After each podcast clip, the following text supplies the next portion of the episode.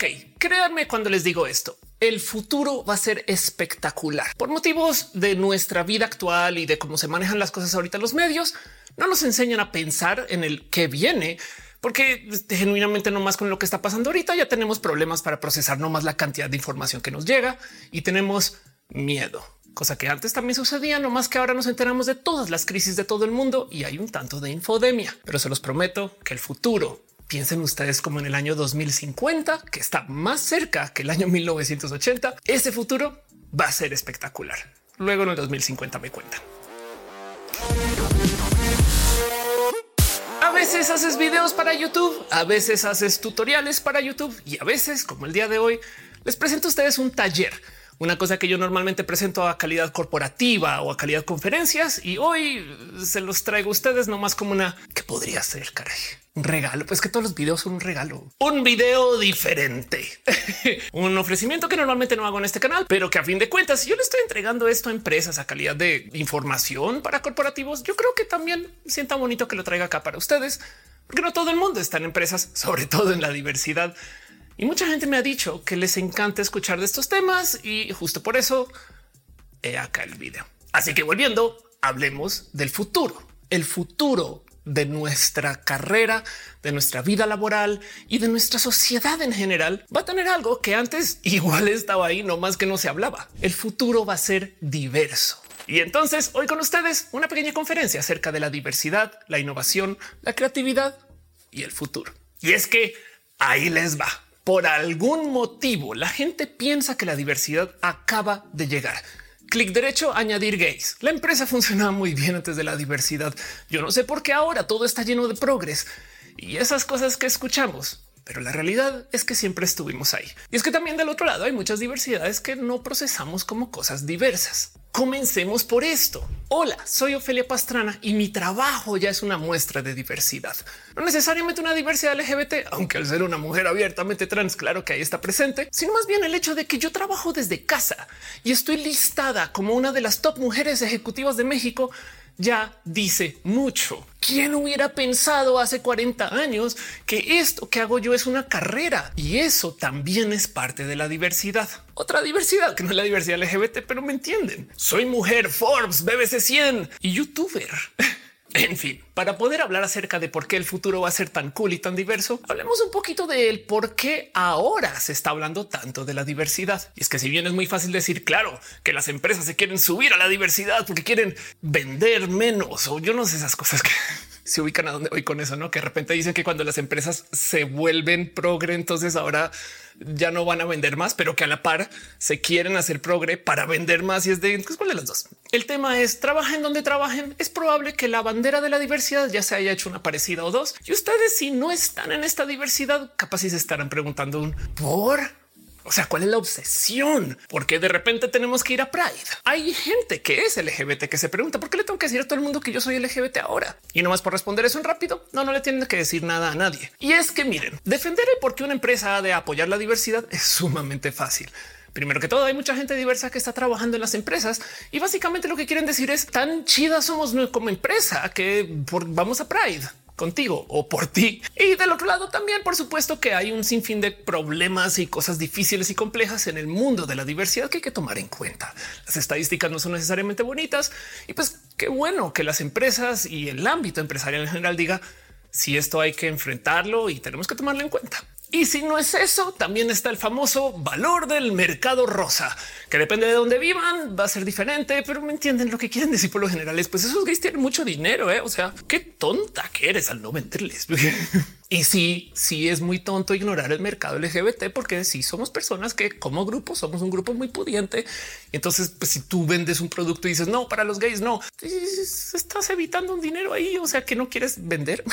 el caso. Para poder hablar de por qué el futuro va a ser tan diverso, hay que entender que el verdadero problema de la diversidad no es la gente LGBT o parece chiste las minorías o el ser mujer. El tema de la diversidad y le quiero dar un pequeño giro de lo que la gente normalmente piensa acerca de este tema, es que la diversidad por lo general se confronta con inclusión. Y miren, háganlo, incluyan. Sí, por supuesto que hay que contratar a más gente LGBT. Las personas trans tenemos una tasa de desempleo del 90%. Ey, sí, todo eso. O sea, no me quiero posicionar en contra de la inclusión. No, no tomen esto a mal, pero lo que la gente no ve de la diversidad es que el problema presente es la exclusión. Mejor dicho, el hecho de que hay gente que dice yo no trabajo con X o Y. A mí no me gusta que me escriban personas norteñas, madres solteras, mujeres, gente con piel, saben, todo esto hay que enfrentarlo. Y para poder entender el por qué nuestro futuro va a ser diverso, entonces hay que primero asomarse del por qué hay que confrontar la exclusión. Para iluminar mi punto, les comparto a ustedes una anécdota acerca de algo que supuestamente sucedió en el 2008. Y digo supuestamente porque esto viene del Internet y, y ahí les va. Esto es una supuesta historia de cuando Bill Gates va a Arabia Saudita a hablar acerca de temas de tecnología con la gente de Arabia Saudita. La audiencia está segregada, está dividida en dos, mujeres de un lado, hombres del otro. Las mujeres no pueden hablar y hay una partición física. Al final de la conferencia alguien se levanta y dice, señor Gates, yo tengo una pregunta. ¿Cree usted que Arabia Saudita va a ser país competitivo en el futuro? Y Bill Gates le dice, mira chaval, siempre y cuando le digan a la mitad del talento que no puede ser parte de la actividad, pues no, no van a estar ni siquiera en la cima de la competitividad. Y ese es el problema de la exclusión, que mucha gente piensa que la gente LGBT somos un add-on, un plugin, un extra. Y la verdad es que somos gran parte de la sociedad y el decirle a un segmento de la población que tú no quieres que tu producto o tu servicio, tus ofrecimientos incluyan a esta gente, en esencia es decirle a menos gente que sea parte de la fiesta. Y si tú excluyes a gente, tu fiesta va a ser más pequeña. Hay una estadística que viene de una encuesta que trata de medir el cuánto se está perdiendo anualmente por país para países OSD cuando se permite la discriminación laboral. Ojo, es una encuesta. Tomen estas estadísticas con aquí lo tonelada de duda. Vayan y hagan ustedes su tarea, pero les comparto que la cifra para México en pérdidas por permitir la discriminación laboral son de 429 millones de dólares al año. Esto no es papitas. Es un buen de dinero perdido que genera un sinfín de problemas en general, aún en la empresa después de despedir a la gente diversa. Me explico. Hay una cultura que dice que la gente gay se le despide y a las minorías se les trata mal y que todo bien con eso. Y claramente no más desde el punto de vista de ser buenos seres humanos, no, no todo bien. Pero encima de eso, el hecho de que se despida una persona de la diversidad, piensan en esto, genera gastos cosas como al despedir a una persona de la diversidad solamente porque no te gustó que tuviera novio o novia, alguna cosa así, estás pagando un hoyo de productividad de lo que sea que hiciera esa persona. Luego hay que buscar a alguien. Eso tiene un costo, se llama costo de adquisición de talento y no es gratis. Y luego cuando llega una persona hay que capacitarla. Eso también tiene un costo. Estos tres solitos son caros. Y si nos sentamos a pensar que estos tres vienen de un potencial, ah, es que no me gustó cómo se vestía o que se ponía tacones para la oficina o que tiene cabello de color. Hey, ¿por qué no existe entonces una cultura de por lo menos tener tantito de contabilidad de y quién va a pagar ese despido injustificado que es solo por capricho? Y entonces pensemos en esto. Si normalmente se habla de la diversidad desde el porque tenemos que ser buenas personas. La verdad es que llevamos marchando 50 años casi y todavía hay que decirle a la gente adulta, hey, no discrimines, no seas un ser humano violento. Así que les invito a que consideren también estos otros argumentos, como lo que puede ser el argumento financiero. Hey, ¿sabían que las empresas más diversas generan más ganancias? Y miren, bien me gustaría pensar que es porque la gente diversa trabajamos mejor. Igual sí, pero no es necesariamente el caso. El tema es que las empresas diversas tienen prácticas que conllevan a más ganancias. Si una empresa tiene gente diversa, y cuando digo diversa me refiero a gente de muchos fondos educacionales, porque a veces en las empresas sucede que solo contratan a personas de tres universidades y piensan que toda esa gente va a pensar diferente. Gente de diferentes nacionalidades, gente neurodivergente, gente LGBT, gente que tiene modos diferentes de vida, mamás solteras, todas estas cosas son parte de la diversidad. Y el punto es que si una empresa contrata gente muy diversa, hay ideas muy diversas. De nada sirve hacer una lluvia de ideas si todo el mundo llega con la misma. Aquí el tema. Esto es parte del por qué las empresas están obsesionadas con la bandera. Lo que se busca es ofrecer productos diversos para una audiencia diversa. Hey, si tu empresa hace productos de hombres para hombres que piensan que solo hombres van a comprar y que le interesan solamente a los hombres, pues entonces contraten a muchos hombres. Me explico. O sea, también o sea, eso se vale, creo, aunque todavía diría que la diversidad les va a ayudar. De nuevo, ¿por qué está obsesionada mi empresa con la diversidad? Porque el mercado que les compra su producto seguramente es un mercado diverso. Y miren, miren, no quiero hacer sentir a nadie mal. Capaz si ustedes ahorita se están haciendo la pregunta del, pues yo siempre he sido una persona chida y cool que acepta a todo el mundo. Entonces, ¿por qué me vienes a decir que estoy mal, Ofelia? Y no es lo que quiero hacer. Sobre todo porque les dejo ahí en presente que este problema no es un problema de cada quien, ni de ustedes, ni mío. Aunque de muchos modos también sí lo es. ¿Qué quiero decir con esto? Que bueno, si bien hay gente que sí es discriminante y que sí es odiante, y yo sí he escuchado cosas como yo no trabajo con norteños, que me parece una cosa horrible de escuchar. La realidad es que mucha gente es casualmente discriminante porque así nos enseña el sistema. Y por eso mismo es que esto se le conoce como un problema sistémico. No hay absolutamente a nadie a quien culpar explícitamente. Bueno, a veces podría yo pensar en algunos nombres, pero, pero piensen ustedes que no sé, creciendo, la gran mayoría de villanos en las caricaturas eran personajes queer o abiertamente LGBT. Y entonces les sorprende a ustedes que hoy existan personas que activamente no confían en la gente de la diversidad o abiertamente LGBT. Son cosas pequeñas, pero yo me la pasaba hablando en entrevistas acerca de esto mismo, de cómo cuando vamos a hablar del tema de la diversidad, hay gente que como que piensa un, oye, eso nunca me ha tocado y lo único que conocen es o lo mal que lo pasamos o lo de poco confiar que somos. Hey, se han dado cuenta que la gran mayoría de los villanos noventas y dos mileros de las villanas también son personas bisexuales, porque se considera dentro del estereotipo de la tele y el cine que la bisexualidad es perversa. Entonces, pues claro que una persona súper malvada además va a ser bisexual. Ya vayan y miren. Una de las cosas que yo me he dado cuenta cuando presento mis entrevistas es que mucha gente se les enseñó a enfrentar el tema de la diversidad con la siguiente misión. Eliminemos las etiquetas. Todos somos iguales. Todos somos humanos. Y pues sí, yo me identifico como una persona humana. Quien quita que exista alguien por ahí que no, la diversidad es diversa, pero la verdad es que el eliminar la etiqueta es violento contra las identidades sobre todo porque las etiquetas que parece que quieren eliminar son explícitamente las de la diversidad LGBT. Es muy raro escuchar a alguien decir, por ejemplo, en Estados Unidos, hey, deja de decir que eres una persona mexicana. Todos somos humanos. O sea, qué importa de dónde eres? Y bien puedo seguir. Hay procesos identitarios que hay gente que no procesa como procesos identitarios, como el hecho de no sé, ser fan de un equipo de fútbol. Eso es identitario. Imagínense ir a un partido donde todos somos humanos y ya ganamos porque todos somos humanos. ¿Qué importan los países o los equipos? Humanos contra humanos. Esa es la final. Pues no, la diversidad debería de ser con etiquetas. Hay una historia que me encanta contar en este rubro acerca de Star Trek, viaje a las galaxias o a las estrellas, depende del país donde estén, donde el capitán Picard, quien es un capitán sin cabello, cuando va a lanzar la serie se lo llevan a calidad de entrevistas a hablar acerca de la serie y en algún momento le preguntan acerca de lo que sucede en Star Trek y le dicen no cree usted que en el siglo 24 donde se supone que sucede Star Trek no cree usted que en ese entonces ya habrán curado la calvicie y entonces se voltea el creador de la serie y dice no no no no no es que en el futuro no va a importar si eres una persona calva y eso es la diversidad la diversidad son intercambios culturales.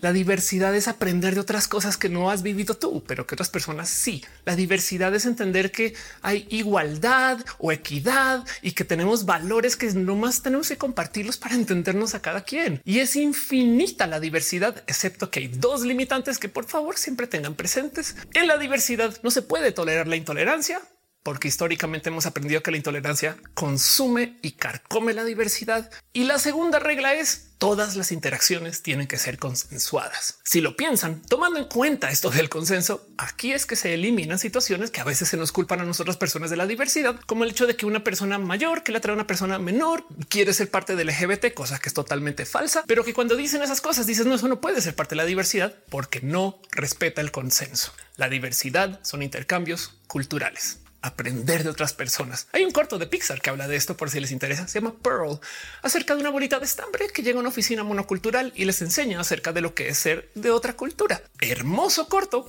que de paso en sus reseñas aparecen personas diciendo querida Pearl, ¿por qué estás trabajando si no eres hombre?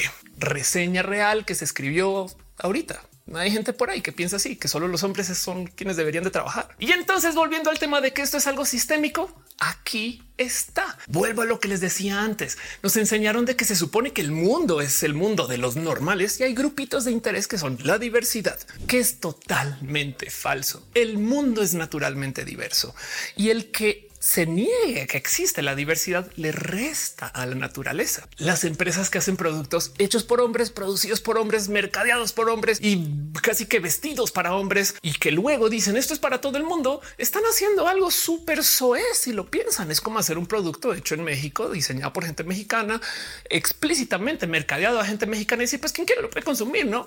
Y pues la verdad es que sí, pero no se sorprendan si alguien asiático de repente dice ni siquiera entiendo las letras del paquete es lo mismo. El mundo es diverso y si ustedes no le quieren entrar a la diversidad, quien sale perdiendo es quien excluye. Les dejo una recomendación de paso por si quieren leer más de este tema. El libro hermoso escrito por John Brown, ex CEO de VP, acerca de cómo si tú tienes una empresa que no tiene una cultura incluyente pro diversidad, quien pierde es quien excluye. ¿No quieres trabajar con gente gay? Te lo pierdes. ¿No quieres trabajar con mujeres? Hey, estás dejando mucho por fuera. Y es que entonces, para volver del por qué el futuro va a ser diverso, les traigo otro pensar que la diversidad no solo es trabajar con gente diversa, sino es trabajar con ideas diversas. Una de las cosas que a mí me interesan mucho cuando viajo por México o cuando ando por ahí en general es el hecho de que existen muchos lugares que son los Silicon Valley de Latinoamérica, que para la gente que no sabe, el Silicon Valley es un sector de Estados Unidos, culturalmente hablando, pues de San Francisco, donde hay muchas empresas de tecnología muy disruptivas y que le despiertan mucho interés a muchas personas porque de ahí salen muchas cosas nuevas chequen su celular y pregúntense cuántas apps instaladas de ahí vienen de empresas que están en el Silicon Valley.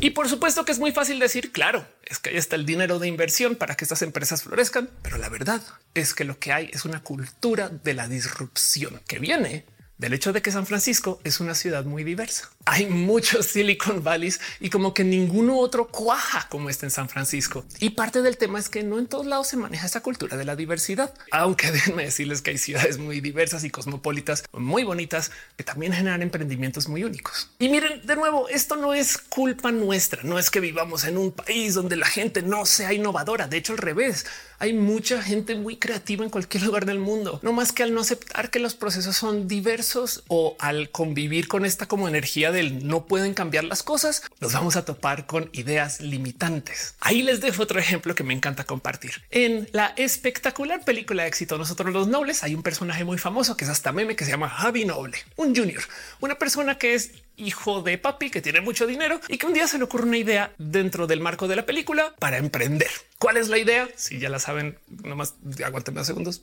Él le dice a su padre, ¿por qué no hacemos gasolineras VIP? Un servicio de gas que tú pides vía una aplicación y que te envían la gas a donde sea que estés. Hay gente que ocupa esta idea de negocios como meme de la supuesta peor idea de negocios que se te puede ocurrir, porque la película entera nos enseña que esto es una pésima idea ya que el papá, quien es un conservador tradicionalista, decide que pues, lo que debe de hacer Javi es tocar piso, entender que la gente no quiere gasolina VIP. Y si lo piensan, Hoy en día tenemos comida VIP con Uber Eats, tenemos envíos de cualquier cosa con Rappi y claro, en San Francisco existen las gasolineras VIP. ¿Cómo estaremos de programados y programadas por el sistema que en el 2014, cuando salió esta película, nadie dijo, güey, eso sí es una buena idea. Vamos a ver si funciona. Imaginen que las gasolineras VIP exitosas de hoy comenzaron como en el 2017.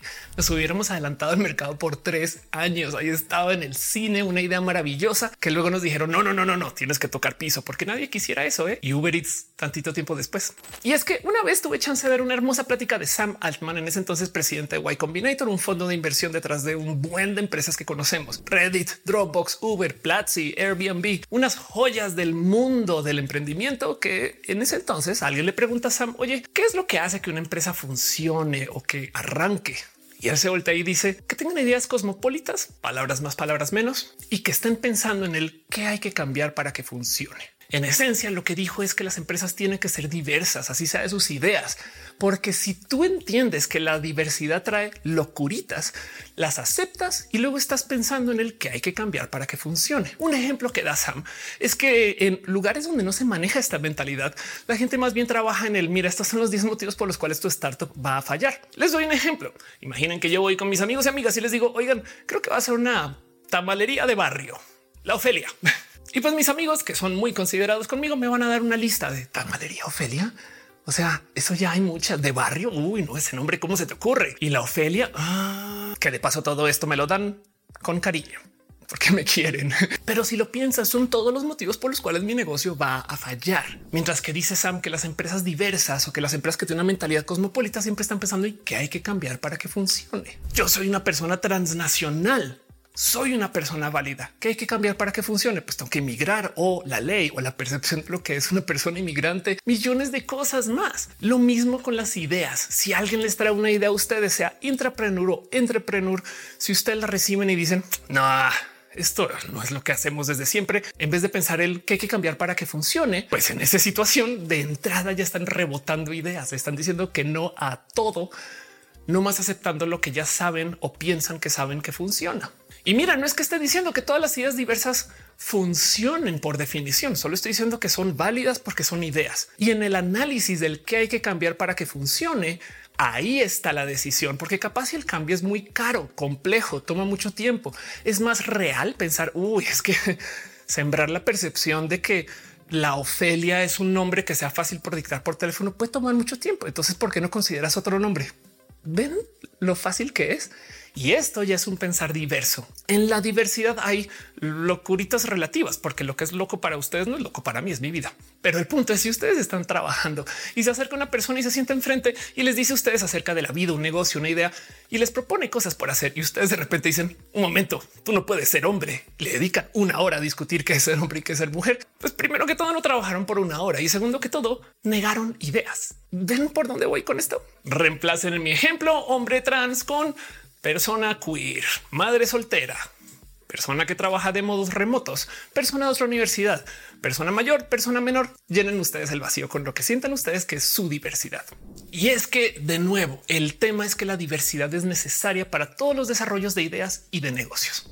Ahí les va otra lectura. Crossing the Chasm, cruzando el abismo, un libro acerca de cómo las empresas para poder crecer tienen que traicionar lo que sea que les hace famosas o populares cuando arrancan o no necesariamente las empresas, las ideas de negocios, las propuestas, los servicios. Esto de paso es un análisis que funciona tanto intrapreneur como entrepreneur, pero el punto es el abismo existe porque lo que hace que un producto funcione cuando es pequeño casi nunca es lo que hace que funcione cuando es grande. Digamos que yo lanzo mi tamalería y le va muy bien porque yo me sé los nombres de todos los comensales y las comensalas que van al restaurante. Si yo quiero que sea mainstream, todo grandote, chingos de restaurantes, tengo que franquiciar y no voy a poder recordar los nombres de todo el mundo, pero un pequeño análisis así como de sacado de atrás de otro lugar, a lo mejor saca a luz que lo que le gusta a la gente es que el restaurante se sienta familiar y eso lo da cuando es pequeño el tema de saberme los nombres, pero capaz y cuando es grande lo da el ambiente del restaurante en sí.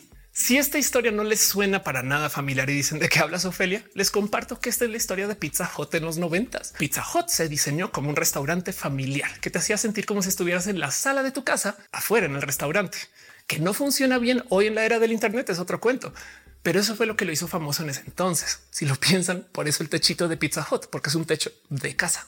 Pero el punto es que para poder saltar ese abismo hay que pensar de modos diversos. ¿Se acuerdan cuando en Uber nos daban agüitas cuando nos subíamos al coche? Y ya hoy en día traicionaron eso. Y no, no dudo que si le rasco aparecerán millones de ejemplos más.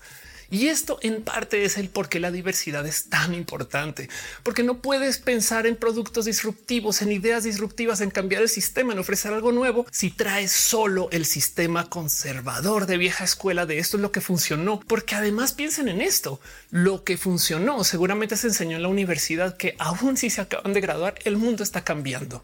Y por eso es que el futuro no puede ser más sino diverso, porque es que nos enseñan que la diversidad se supone que es meter todo a cajones, cuando la realidad es que el mundo es un desorden.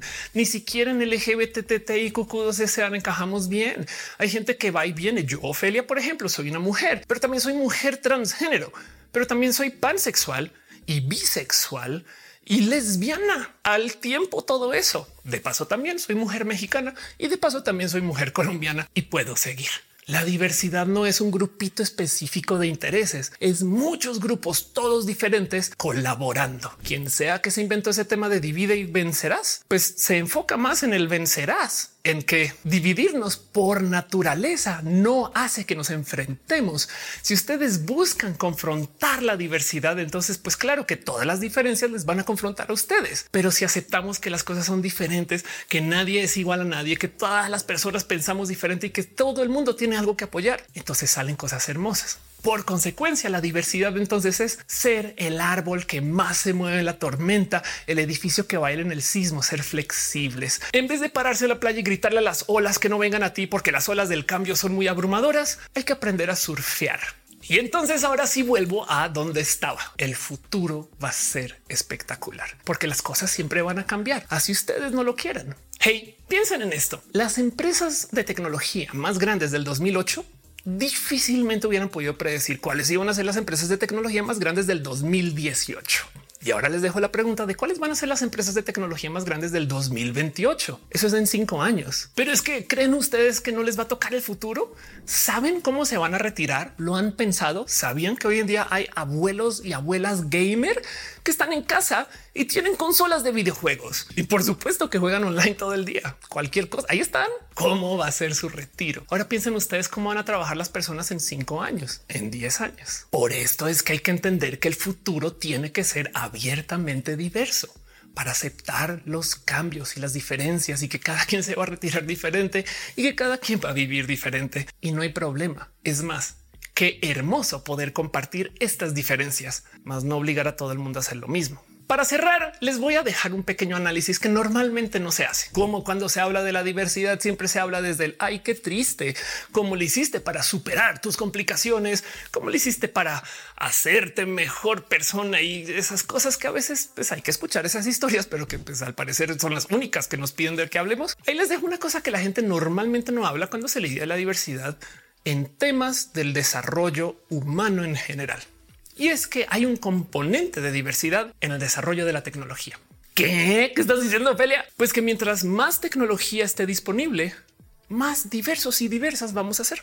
Ahí les va. Yo sé que como seres humanos hemos sido nómadas desde la existencia de los seres humanos, pero a cambio de siglo pasado, entiéndase a eso de 1900, apareció un grupo de tecnologías que permitió que mucha gente, muchísima gente emigrara o inmigrara en masa el tren, el barco, el avión, sistemas de transporte que permitieron que muchas personas se fueran de un país a otro casi que por los millones en tan solo unos años, cosa que antes no había sucedido. Y esto puso muy en duda el quién es de cada país. Cosa que si bien antes venía también ya en disputa, hey, vivimos en México, en Latinoamérica, que pues acá se habla de la colonización, pero hace 100 años más o menos, o 120, con estas nuevas tecnologías, mucha gente se comenzó a preguntar el de dónde soy si mi familia no es tan de acá. Por eso es que se comenzó a legislar alrededor de este tema. Supongo que por fin sabían que la primera ley de inmigración mexicana se escribió para explícitamente anotar que tienes que nacer en México para ser una persona mexicana. Esto nos parece soez hoy en día que entendemos que hay gente emigrante e inmigrante, pero en ese entonces lo que querían decir es que tu genética depende de de dónde naces